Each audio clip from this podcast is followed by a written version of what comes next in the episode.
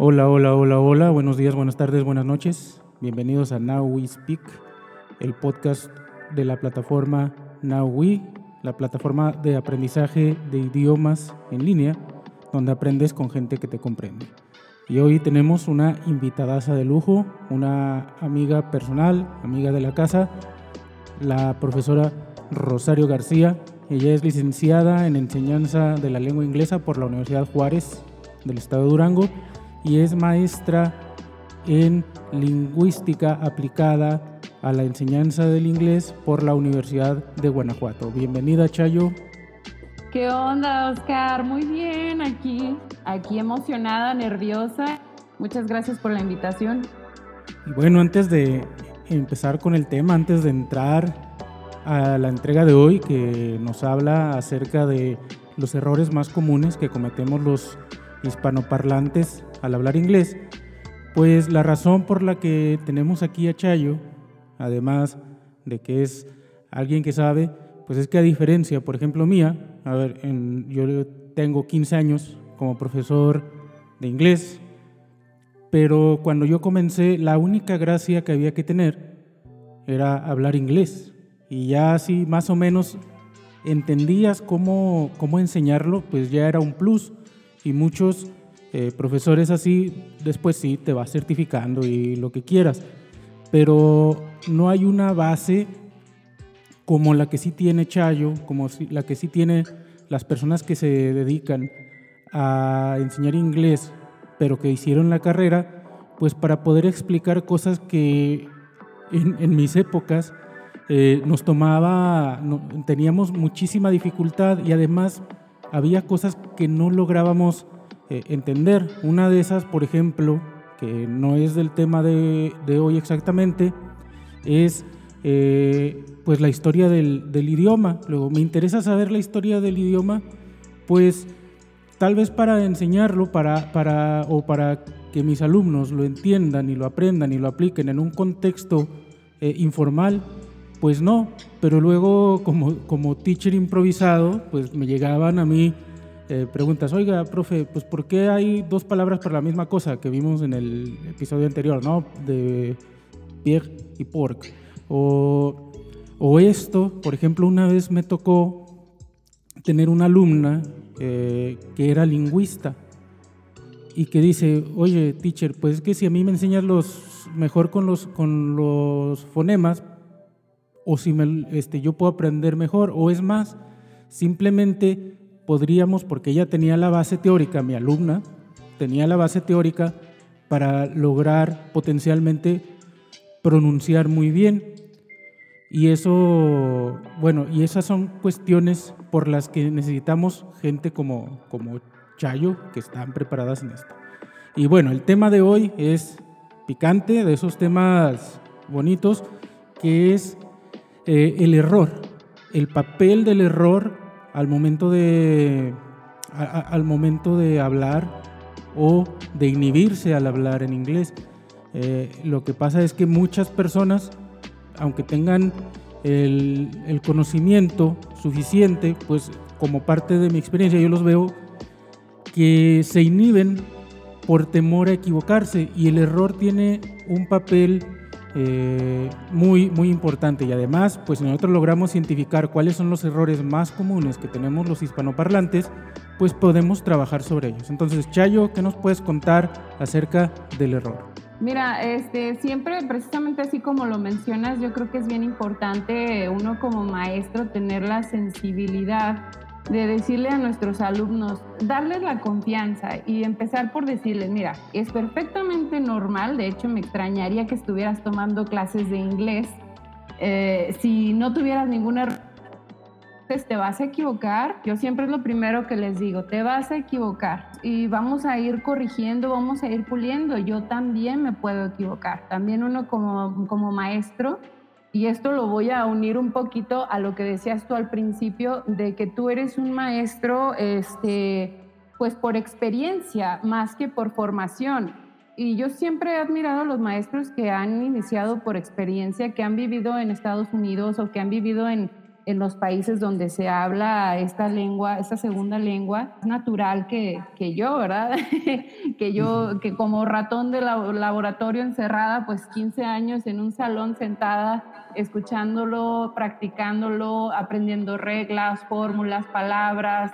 Eh, y esa es la manera en la que yo aprendí, que es muy diferente a la manera en que tú aprendiste y que obviamente a mí me hubiera gustado tener esa oportunidad, pero pues no fue así. Sin embargo, bueno, unas por otras, ¿no? Tú tienes a lo mejor este mayor capacidad para, no sé, mayor, más vocabulario pudiera ser, este, no sé, ciertas conocimientos sobre ciertas expresiones o frases que yo no tengo, porque a mí se me, o sea, como te digo, como ratoncito de laboratorio, a mí se me programó para aprender el idioma como si fueran, este, pues, fórmulas matemáticas. Y ahora, pues yo tengo que desaprender todo ese, ese rollo y buscar otra manera un poquito más natural de mostrárselo a mis alumnos, de poder tener este, conversaciones en clase, que ellos se expresen y que entiendan que en ese momento sí lograr el objetivo que es mandar un mensaje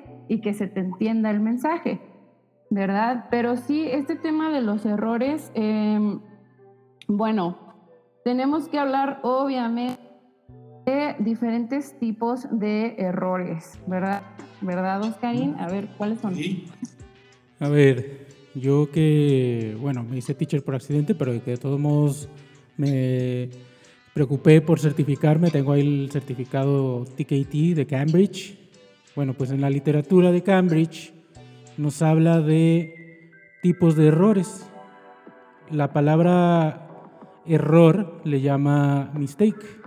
Mistake, que es una equivocación, una equivocación objetiva. Y lo divide esto en errors, que es error, error, y slips, que son descuidos.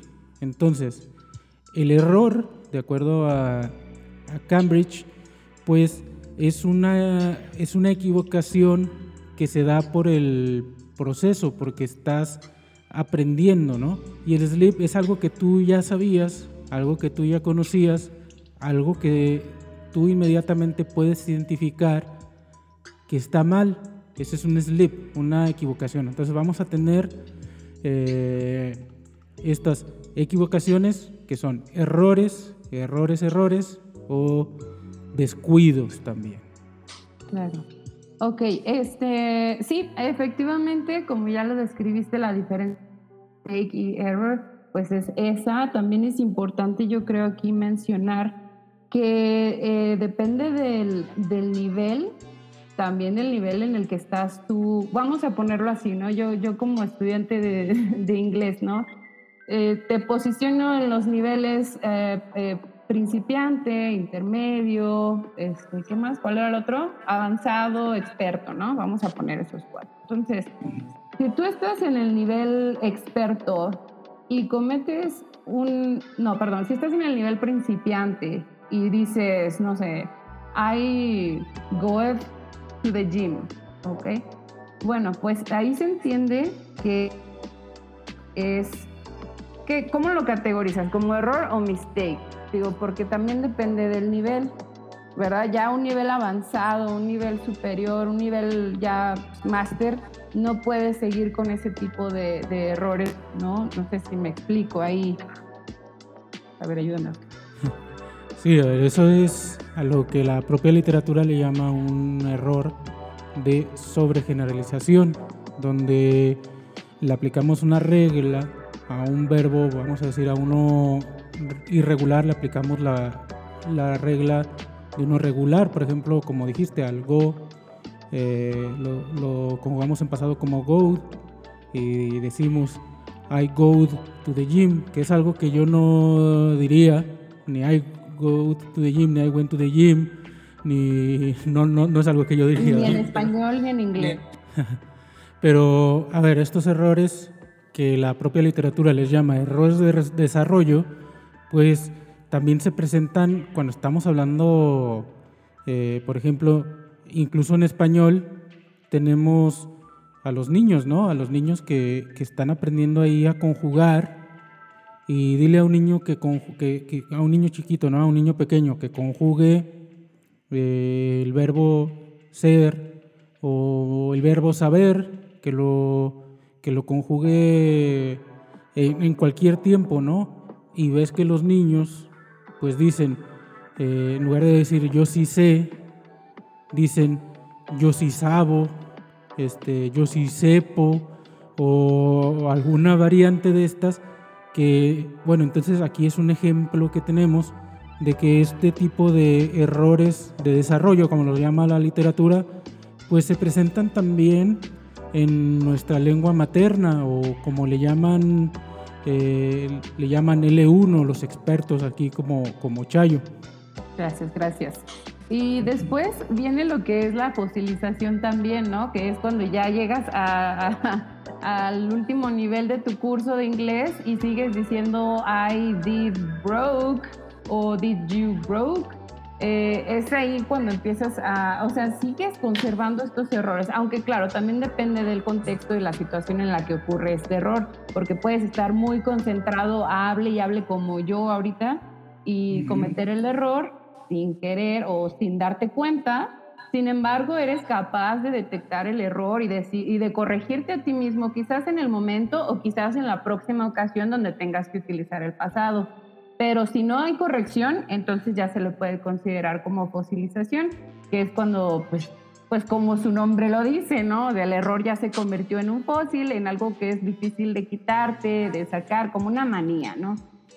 Y esto de la fosilización, a mí me pasó incluso ya siendo teacher, ¿no? Ya siendo profe, que supone que ya, ya te la sabes de todas, todas, pero de todos modos yo sufría al momento de, de escribir oraciones en donde tuviéramos, por ejemplo, estos eh, plurales como people, que es plural, pero pues cómo lo trataba, cómo se me olvidaban eh, ciertas cosas o muchos eh, vicios como algo que ya cuando, cuando comienzas a escribir cosas un poco más formales, pues lo de no acabar oraciones con preposiciones, pues esos son errores que, que a mí se me fosilizaron, sobre todo esto de, de las conjugaciones extrañas. Y pues no fue sino hasta que la universidad en la que trabajábamos Chayo y yo me mandó a la Universidad de Texas en Austin en un verano. ¿Y por qué a mí no? A ti no porque no metiste papeles. Bueno, este, ¿qué, ocurrió ahí? Eh, pues nos hicieron un examen de ubicación y en la parte escrita, un ensayo, pues yo no me saqué un solo, un solo error. Y dije, ah, no, pues qué bien, ¿no? Pero pues que activamente estaba tratando de evitar el error. ¿Y qué pasa? Pues ya cuando entramos al curso, el profesor que, que nos daba la, clase de escritura, eh, eh, luego, luego me leyó, luego, luego dice, mira, tú estás escribiendo por debajo de, tu nivel, porque pues él era capaz de ver el resto de, de habilidades. Dice, estás escribiendo por debajo de nivel porque estás tratando de evitar el error, cuando lo que deberías hacer es tomar el riesgo y entonces eso hizo que yo comenzara eso, a tomar más riesgos y a mejorar el nivel, a salir de la, de la zona de confort. Y hablando de ese curso y hablando también de la literatura, pues tenemos otro, otros tipos de errores que son con los que vamos a continuar un momento, los errores de eh, transferencia o de interferencia. ¿Qué es esto? Pues cuando yo de mi L1, de mi lengua materna, le transfiero al inglés. Por ejemplo, algo que tenían en ese curso es que nos agarran y nos dicen, miren, este, así es como nosotros identificamos cuando alguien no es un hablante latino del, un hablante nativo, perdón, del, del, inglés. Eh, y sobre todo se especializaron, como todos íbamos de México, dicen, mira, cuando alguien habla español y hace esto, estos errores de interferencia, pues son cómo identificamos a alguien que es mexicano. Pero de esos errores vamos a hablar en nuestro siguiente segmento. No se vayan, que Chayo aquí se tiene que quedar hasta que el cuerpo aguante.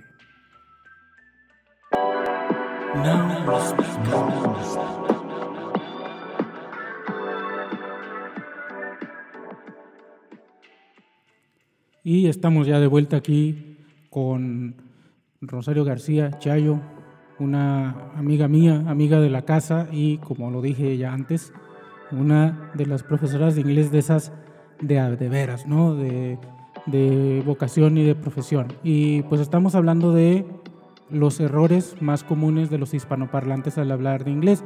Y este segmento lo vamos a dedicar a los errores de interferencia o a los errores de transferencia. ¿A qué nos referimos con errores de interferencia o transferencia? Pues por ejemplo, eh, errores que se, que se traducen no solo en querer llevar la pronunciación, que es a lo más fácil que nos podríamos ir, ¿no? Pero sino a querer traducir literalmente algo que está en español a inglés. Por ejemplo, cuando queremos decir, pues yo tengo 27 años y digo, I have 27 years. Gringo o la persona este, angloparlante pues ¿dónde los tienes? ¿no? O este, cuando decimos I am agree, para decir estoy de acuerdo, ¿no? Pues son errores de, de, de transferencia. Entonces, Chayo, ¿qué nos puedes hablar de estos errores de transferencia o de interferencia? Ok, bueno, sobre este tema creo que lo de la interferencia viene de una hipótesis que creo, ¿eh? No sé, Oscar, recuérdame porque acuérdate que ya tengo mucho, estoy, estoy empolvada, bueno, pero me acuerdo creo que esta pequeña parte viene del Contrastive Analysis Hypothesis, creo. Y este realmente lo que hace es comparar o eh, darnos como la idea de que... Vamos, se dice que la interferencia se da como de forma negativa para, este, para esta hipótesis. El, el, depende, la facilidad depende de qué tan similar o qué tan diferente sea tu primer idioma con el segundo. Entonces, aquí, este, yo la verdad pienso que sí, eh, yo, yo te voy a ser bien sincera, yo pienso que a veces el español es, es importante dentro del salón. O sea, yo siento que hay ciertas, ciertos temas que a mí el español me ha ayudado a explicarlos muchísimo mejor, a dejarlos mucho más claros, a explicar también que hay cosas que son diferentes y que pues simplemente te las tienes que aprender, ¿no? O sea, como digamos, este, auxiliares que no tenemos en español, el, el do, el did, el does, todo eso. Eh, entonces, bueno, de repente esta idea de la interferencia, transferencia, eh, verla de forma negativa, pues, quién sabe. ¿Tú qué opinas? ¿Tú crees que, que sí o que no? Bueno, ahí voy a estar eh, de acuerdo, como en muchas cosas que estamos de acuerdo este, en que si estás en un aula, si estás enseñando, por ejemplo, inglés, si tienes que utilizar todas las armas que tengas a tu disposición. Hay muchos que satanizan ¿no? el, uso de, el uso del español cuando estamos enseñando inglés, pero es un arma más, porque sí, está bien, vamos a decir que, que cuestiones de la mecánica, y de la dinámica del lenguaje eh, se, adquieren por el, por el uso, el uso continuado, la exposición, pero nuestros alumnos aprenden de muchas maneras muy diferentes y a veces los tenemos que llevar a una reflexión, a un mapeo, a, a utilizar su L1 como una herramienta para entender la L2 al menos también para contrastarla, como dijiste, ¿no? Este, entonces, ¿qué, ¿qué, ocurre aquí? Pues si yo estoy eh, consciente de las características de mi lenguaje, puedo ver en dónde se parece o en dónde difiere con otros. Y como dijiste, hay lenguajes que están muy próximos, como a mí me pasó con, con el portugués y cómo usan el español en España y vas entendiendo las otras conjugaciones.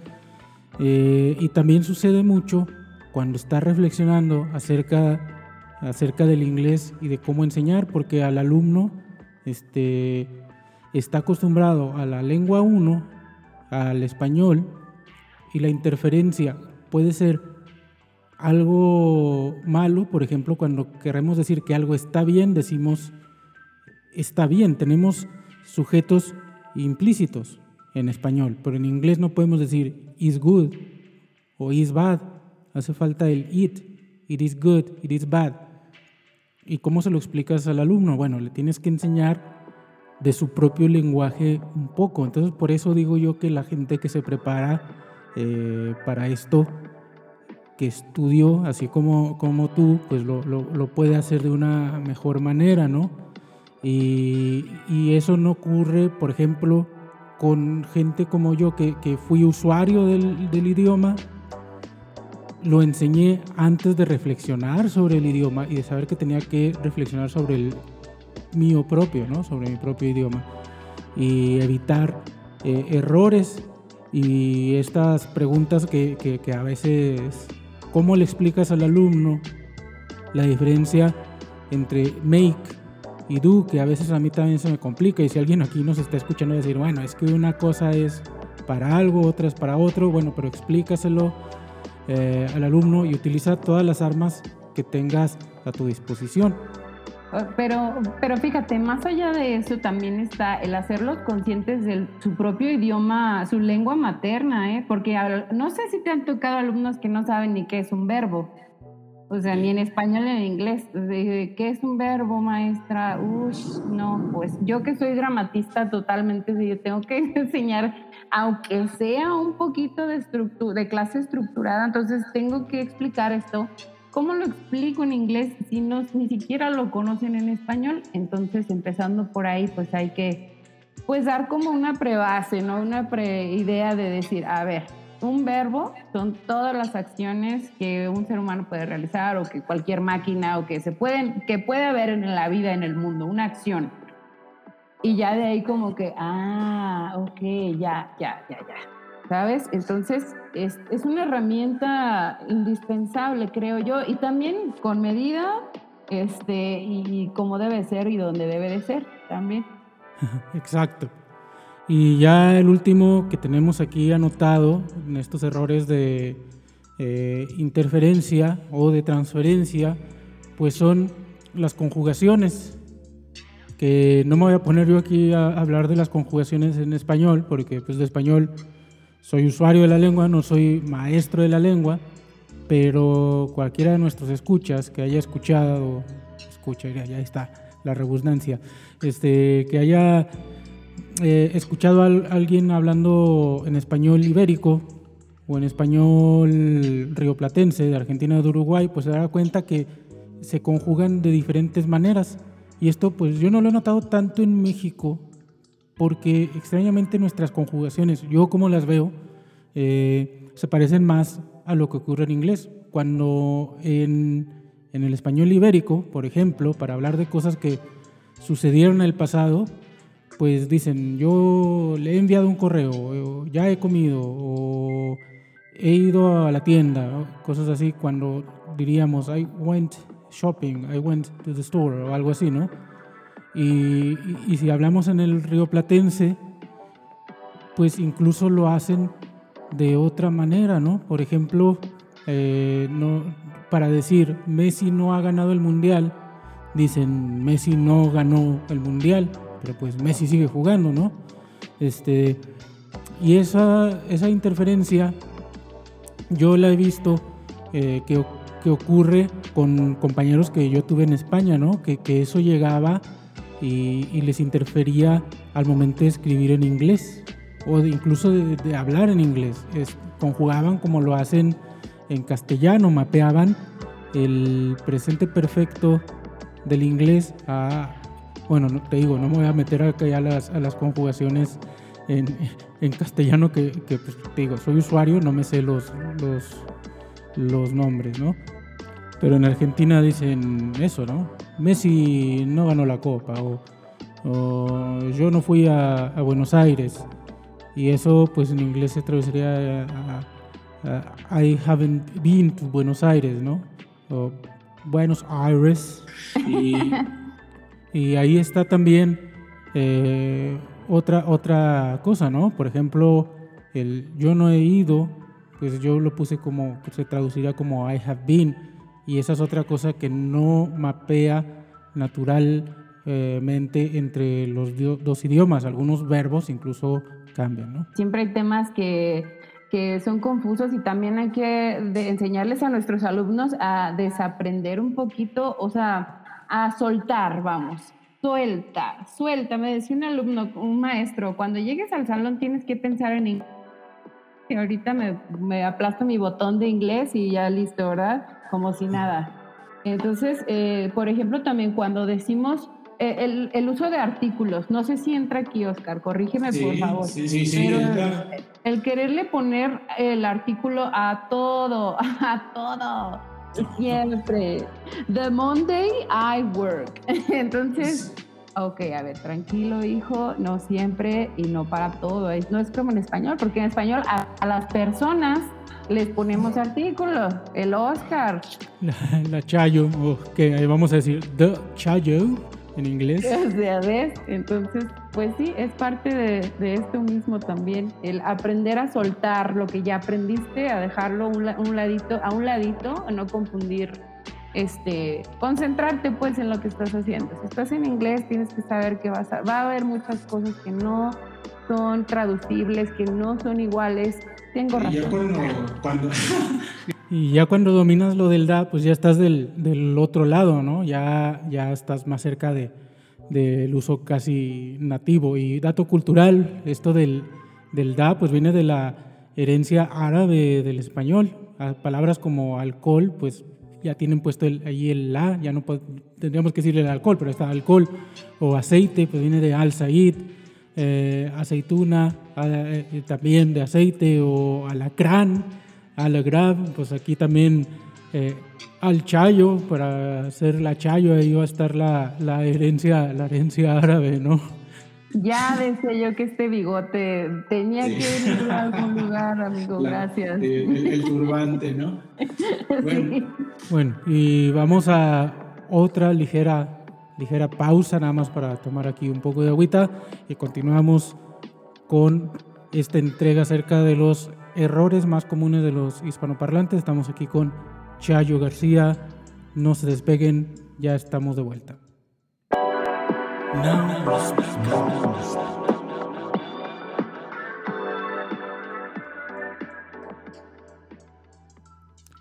Y ya estamos aquí después de esta pausa nada más ahí para refrescarnos. Y vamos ahora sí al lío, al tema tema. Ejemplos de errores que cometemos los hispanoparlantes. Y aquí, bueno, ya teníamos los de transferencia, que pues dice, eso es como me los quito con práctica, pero aquí hay algunos que tienen que ver con la pronunciación. Y vamos a comenzar con lo de las vocales. Nosotros en español tenemos nuestras cinco vocales y se acabó. A, E, I, O, U, ninguna es más larga, ninguna es, es más corta, ¿no? Este, todas las vocales para nosotros tienen el mismo, la misma duración y no importa dónde la pongas en una oración, este, la vocal es la vocal. Y si nos fijamos, los, eh, la, televisión o, los medios americanos, cuando quieren imitar a alguien que está hablando en español o un hispanoparlante, pues lo que hacen es alargar todas las vocales. Y esto ocurre pues porque nosotros tenemos solamente esos cinco sonidos vocales y todos son de la misma duración, a menos que seas como, como uno, un amigo mío y amigo también de la casa, eh, que todas las vocales finales de las palabras pues se, las comía, ¿no? En lugar de decir cochinitos, decía cochinites. Este, entonces, entonces eh, bueno, eso de que no tengamos vocales largas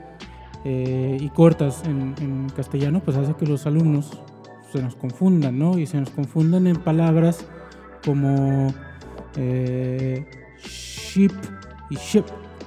Sheep de oveja, ship de barco. O, fíjate, ya metiéndonos un poco a lo las consonantes ahí cerca, pues estaría chip y chip. Uno que es barato y otro que es pues un chip, como un microchip o una potato chip. Este, tenemos ahí bit y bit. Bit que es eh, un bit, como en la conexión de internet, y un bit que es pues, el sonidito que tenemos aquí eh, de fondo, ahí tiene su bit. Y bueno, eso es lo que ocurre con las, con las, con las vocales. Las vocales que además, dependiendo si están o no están en una sílaba, como le decimos nosotros en castellano, en la tónica, en la que lleva el acento, una stressed syllable, pues a veces pierden el sonido, ¿no? Por ejemplo, cuando decimos agua, tenemos ahí que la eh, agua en, inglés, W-A-T-E-R, pues la E de al final cambia de sonido por, por la pesadilla esa de la schwa, ¿no? Entonces, en lugar de water, diríamos water, ¿no? O sea, se, esconden. O, las vocales que se esconden en palabras como friends, ¿no? No se dice friends. Y bueno, esas son cuestiones que luego nos causan confusión porque muchas veces la interferencia hace que mapeemos eh, y decimos que esta es una vocal, ¿no? Pero luego, ¿qué pasa si hay algo? Porque como nos dijo Chayo, hay que estar bien conscientes de nuestra propia, de nuestra propia lengua y de cómo ha evolucionado el, español en este caso, ¿no? Porque es diferente la Z en, México y la Z que causa que aquí en, que, en Latinoamérica pues tengamos que el tipo de sangre O positivo se, diga O y en España es eh, cero. Lo que pasa es que aquí en Latinoamérica ser cero positivo es una cosa muy diferente a ser cero positivo en, en España. Y ya eso es incluso sin meternos en, más vocales, porque, perdón, en más consonantes, porque muchas veces no tenemos la conciencia de que, por ejemplo, la, la B y la V no se pronuncian igual. La B labial, la B de burro, no se pronuncia igual que la V de vaca, ¿no? Pero ustedes fíjense, y, y, la, y la gente no usa eh, bueno, utiliza uno, de, uno solo de los sonidos para usar las dos veces. Sí, y que sí, como la, la, misma posición también al hablar, ¿no? Como que todo es de la garganta, siento que es de la garganta, no estoy segura, pero este, mantenemos también el mismo tono. ¿Te has fijado también en eso? O sea, que estamos hablando y como que siempre les digo a mis alumnos, escucha este audio y fíjate cuáles son las palabras que suenan porque pues, obviamente en, inglés como que le dan énfasis, they give an emphasis to certain words, and como que están remarcando ciertas palabras para que el mensaje te llegue un poco más, ¿sabes? Eh, y así también también les ayuda un poco a, entender el mensaje antes que, el, o sea, si están escuchando una llamada telefónica, las palabras que más suenan, que más resuenan ahí, para que puedan captar el mensaje y no se concentren tanto en, ah, ok, how are you, como que en cada palabra, sino en el mensaje directo. y fíjate que eso es otra de las cuestiones que, que identifican cuando alguien proviene eh, cuando alguien es hispanoparlante, el, el, inglés es un idioma temporizado por estrés, o sea, por, el, acento, el énfasis que le pones a cada, a cada palabra. Mientras que el, el, español está temporizado por sílabas y nosotros acarreamos, acarreamos eso. ¿Y cómo, cómo ejemplificamos la diferencia entre uno y otro? Pues vamos a ver cómo se ejemplifica por eh, cómo se, se temporiza por, por, estrés con una oración de esas típicas de profe, que tienen gatos, ¿no? Entonces, si yo quiero decir, el gato juega con la bola, digo, the cat plays with the ball. Este, allí el énfasis está en cat, en play y en ball.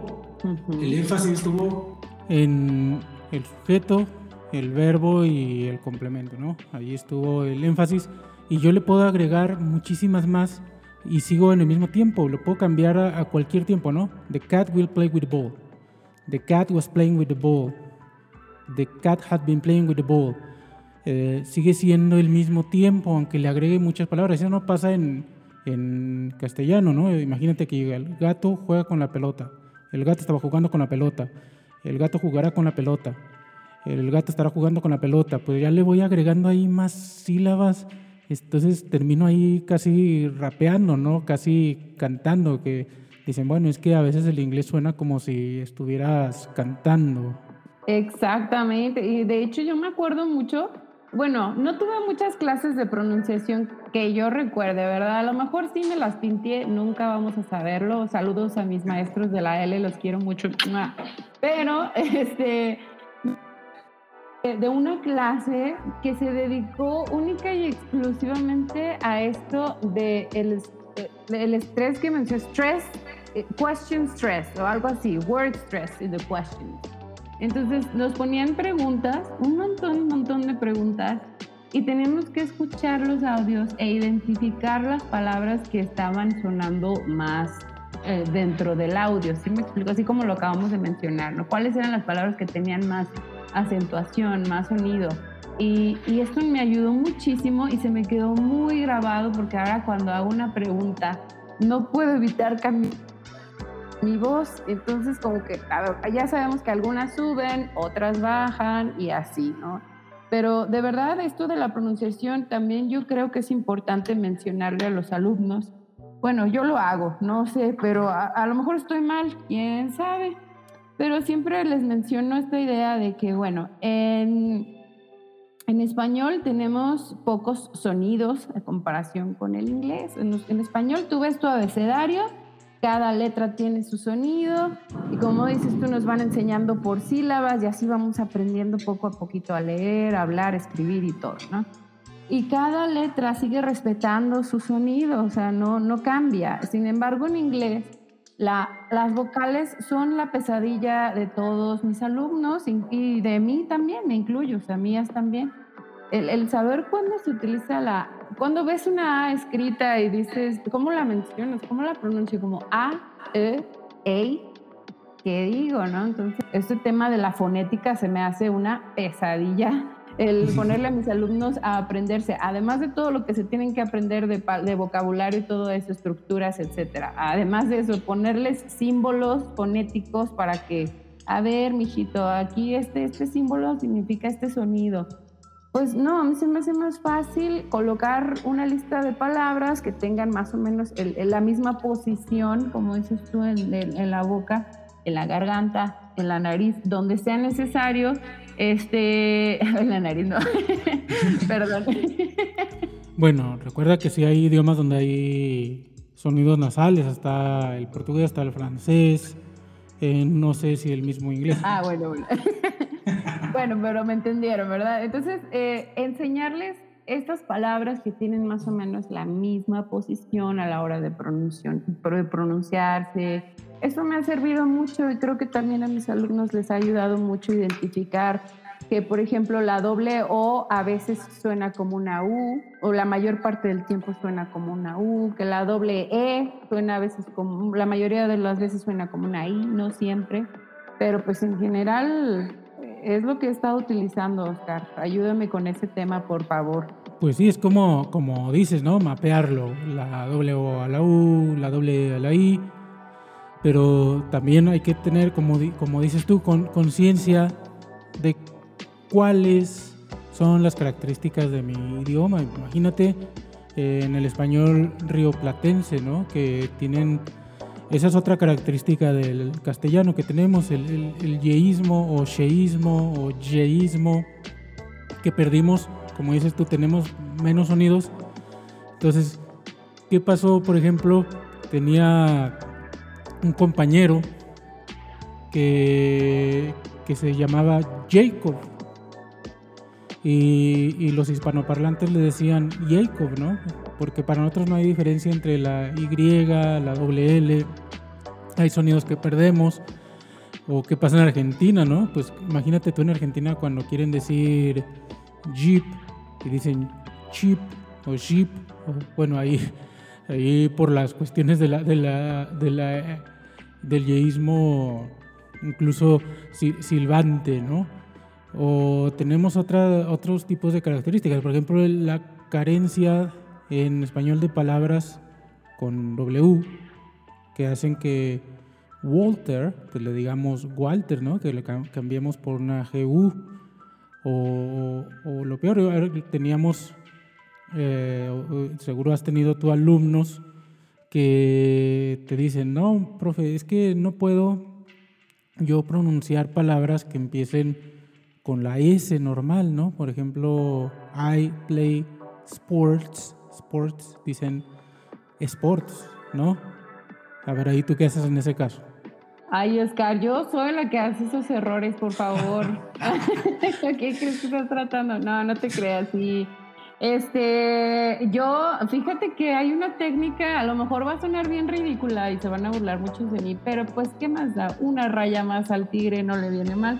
Este, haz de cuenta que cuando mis alumnos están, cuando estamos enfocados en ese tema de, de, la pronunciación, yo escojo así ciertas palabritas que van relacionadas con el tema y son las que practicamos. Entonces, cuando empezamos a practicar todas las palabras que empiezan con S y que después de la S hay una consonante, les digo dar un infarto cada vez que ustedes me lo pronuncien mal. Y yo sé que a lo mejor esto suena muy agresivo para muchas personas, una disculpa, pero eh, lo hago y eh, intencionalmente los pongo a leer y cuando dicen esa palabra de forma incorrecta, junto con la de live, y cuando dicen live en lugar de live, y lo mismo, ¿eh? hago la misma técnica. Entonces empiezan a leer y um, hago, me retuerzo, me toco el pecho y hago como que me empieza a dar el infarto. Y ya ellos ya saben que no es así. Entonces se empiezan a corregir solitos. Y así es como le hago para manejar ese tema. Y le digo, ¿por qué dices una E? Si no hay una E ahí, ¿por qué la tienes que mencionar si ahí no hay una E? ¿Por qué? Y entonces, bueno, a lo mejor aplica para estas palabras nada más y para otras no, ¿verdad? Que hay sonidos que son, que tenemos que mencionar aunque no esté ahí ninguna letra, pero en este caso. Y la otra es este, esta técnica de, ¿qué sería? Negative feedback o cómo se dice. Sí, del conductismo, lo que se le llama un castigo positivo, ¿no? Exacto. El decirles, ay, ay, ay, ay, ay, y ya como que ellos, ah, ok, lo voy a corregir, ok, lo voy a corregir. A menos que sí te quieran infartar, ¿no? A ver, yo tuve una maestra en secundaria, ¿no? Lo mismo. Oiga, maestra, es que no puedo decir eh, palabras que empiecen con E, digo con S. Se levanta, va y dibuja un círculo grande con gis, porque se utilizaba gis, pues dibujó una sandía, ¿no? Y nos dice, a ver, ¿qué es esto? Pues una sandía. Luego ya ves que si pudiste decir una palabra que empezara con, con S, no dijiste sandía. Y ya de ahí ya se me quitó la maña, ¿no? Tengo que aplicar esa, Oscar. déjame la punto porque se me va a olvidar la sandía. Y ya que andamos ahí en la S, pues otra cosa, como dice Chayo, es que tenemos muchísimos menos sonidos. Y bueno, otra historia, parece chiste, pero es anécdota, pues qué es lo que pasa con el sonido de la SH o el de la CH. Y pasa lo que con la B y la V, que lo unificamos, ¿no? Depende de dónde me estés escuchando, donde me estés escuchando, mejor dicho, pues puede ser que tú digas eh, muchachos o muchachos. Los muchachos. Y bueno, pues acá en los que somos del norte de México, pues lo, notamos, ¿no? Ahí, este, lo del shampoo o champú, muchachos, o los memes esos del Chile Chilaca a 880. Este, pues, pues es eso. Y de hecho, la historia o la anécdota, pues ni siquiera es con el norte, ¿no? Esto me ocurrió en un viaje al sur este, estaba ahí en Río de Janeiro con una, con una amiga. Estábamos afuera de una parada de metro, cerca de un centro comercial, una parada del centro comercial, de hecho. y llegan unas personas que yo inmediatamente este, identifiqué como hispanoparlantes, porque llegan y preguntan este, por el shopping, shopping, luego ya pues mi, mi, amiga les indica para dónde estaba un bar y le digo, no, no, no, no, no, para, para, para. Le digo, ¿por qué? Es que yo creo que van al centro comercial, no, pero dijeron shopping, porque en, en portugués brasileño, o no sé si era solo en Río, un chope, C-H-O-P-E, pues es una, una cerveza, un, un, un, como un chupe, vamos a decir. Este, pero no, estos los identifiqué como hispanoparlantes y ya les pregunté en, español y dicen, no, queremos ir al centro comercial. Y dije, ah, es una parada más. Y luego me dicen, esta, pues, ¿por qué les dices? Pues si tú no eres de aquí, ¿cómo? No, les dije, es que ellos querían ir al shopping, pero dijeron shopping.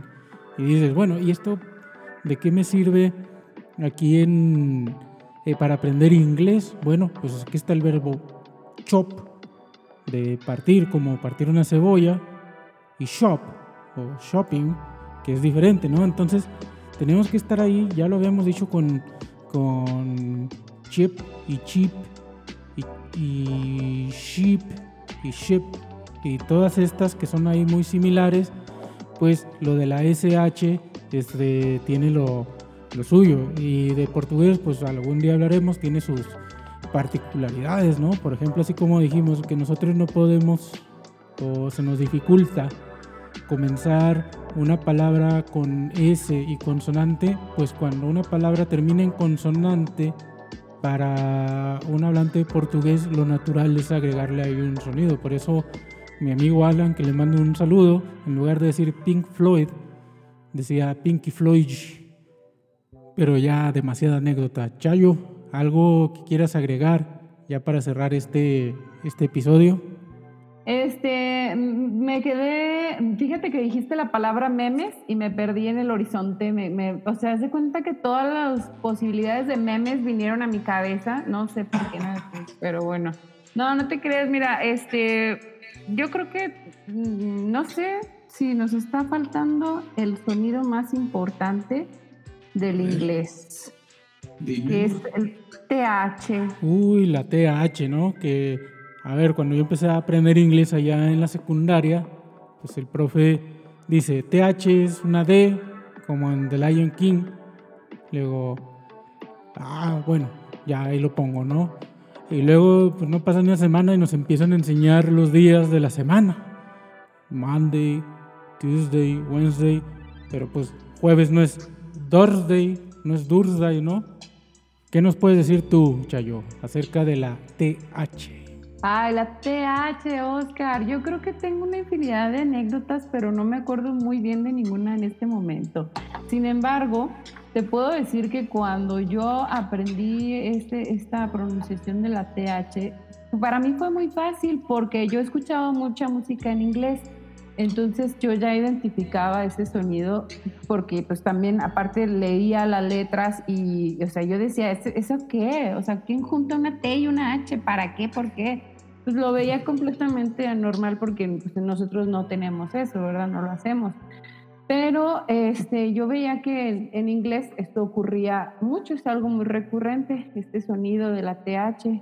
Y para mí, te digo, pues a través de canciones, videos, películas, pero ya el enseñarlo ahorita sí se me ha hecho un poco difícil porque los muchachos como que están vamos, si no tienen el interés para empezar por ahí, si no tienen el interés, yo trabajo en una universidad, o sea, mi, mi materia es un relleno ahí, ¿no? Mm. Es obligatoria, tienen que hacerla y muchos, muchos niños no traen el interés, menos traen bases, menos este, quieren, ya hasta lo que les va llamando la atención se lo van aprendiendo. Entonces este sonido para ellos es completamente desconocido explícales tú a ellos cómo se hace eh, el, imagínate explicarles pues cómo se hace la pronunciación de, esta, de este sonido. Y aparte, explicarles que este sonido va a cambiar dependiendo si hay vocal al inicio, si hay consonante después, qué es lo que hay. Entonces, es súper complicado este, este ese sonido. A lo mejor no tanto, a lo mejor sí, quién sabe qué opinen otros maestros. Me van a estar diciendo, mugre vieja exagerada, ¿verdad? Pero, pero es que sí, sí es algo, este, pues, de considerarse, yo creo. Y otra cosa que ocurre con, con este sonido es la sobregeneralización, así como, como acabo de contar eso del Durday, pues otra persona que, que me, que, que, cuando yo estaba aprendiendo dice, este es como la Z que, que hacen los españoles, ¿no? Y yo vi, por lo, bueno, yo escuchaba a mis compañeros y sí, compañeros en España que hablaban pues su acento es el ibérico, que la Z lo intentaban hacer, perdón, que la TH lo intentaban hacer como su Z, entonces terminaban también diciendo Thursday y esto también lo vi en ese fenómeno en Alemania. Me tocó ir a visitar una, a, unas personas en Alemania y, pues yo alemán no sé, ¿no? No, no, mastico. Entonces se comunicaban conmigo en, en, en, inglés y es algo que luego noté en cómo los americanos imitan a los alemanes. Por ejemplo, en lugar de decir, de decir The Lion King, pues dicen The Lion King, o sea, la TH también la convierten en una, Z. Aparte, también, eh, yo siento que ese sonido cada quien lo pronuncia, pronuncia como quiere, o sea, porque también es, es una cuestión geográfica, o sea, en algunos lugares es the, de, da, entonces ahí es como, ¿cuál es el correcto? Por favor, si alguien sabe, llámenme, ahorita les paso mi contacto para que me llamen y me digan cuál es el sonido correcto de, de la, de la TH, ¿no? Del, sobre todo en el artículo da, ahí es donde me queda la duda, porque no.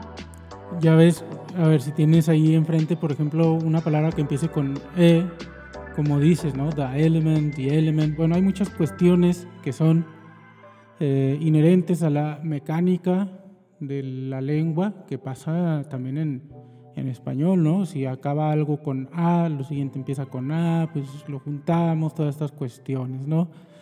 Este, y bueno, se nos está acabando el tiempo. Muchas gracias, Chayo, por habernos acompañado. Muchísimas gracias, Oscar, por la invitación. La pasé muy bien. Recordé muchas cosas que ya había full de recuerdos, entonces, pues, gracias, gracias por la invitación y pues, si hay otro, ya sabes que yo estoy muy puesta. Pues te vamos a tomar la palabra y bueno, aquí queda esta entrega del podcast Now We Speak, el podcast oficial de Now We, la plataforma de aprendizaje de idiomas en línea donde aprendes con gente que te comprende. Lo que esperamos en la próxima entrega.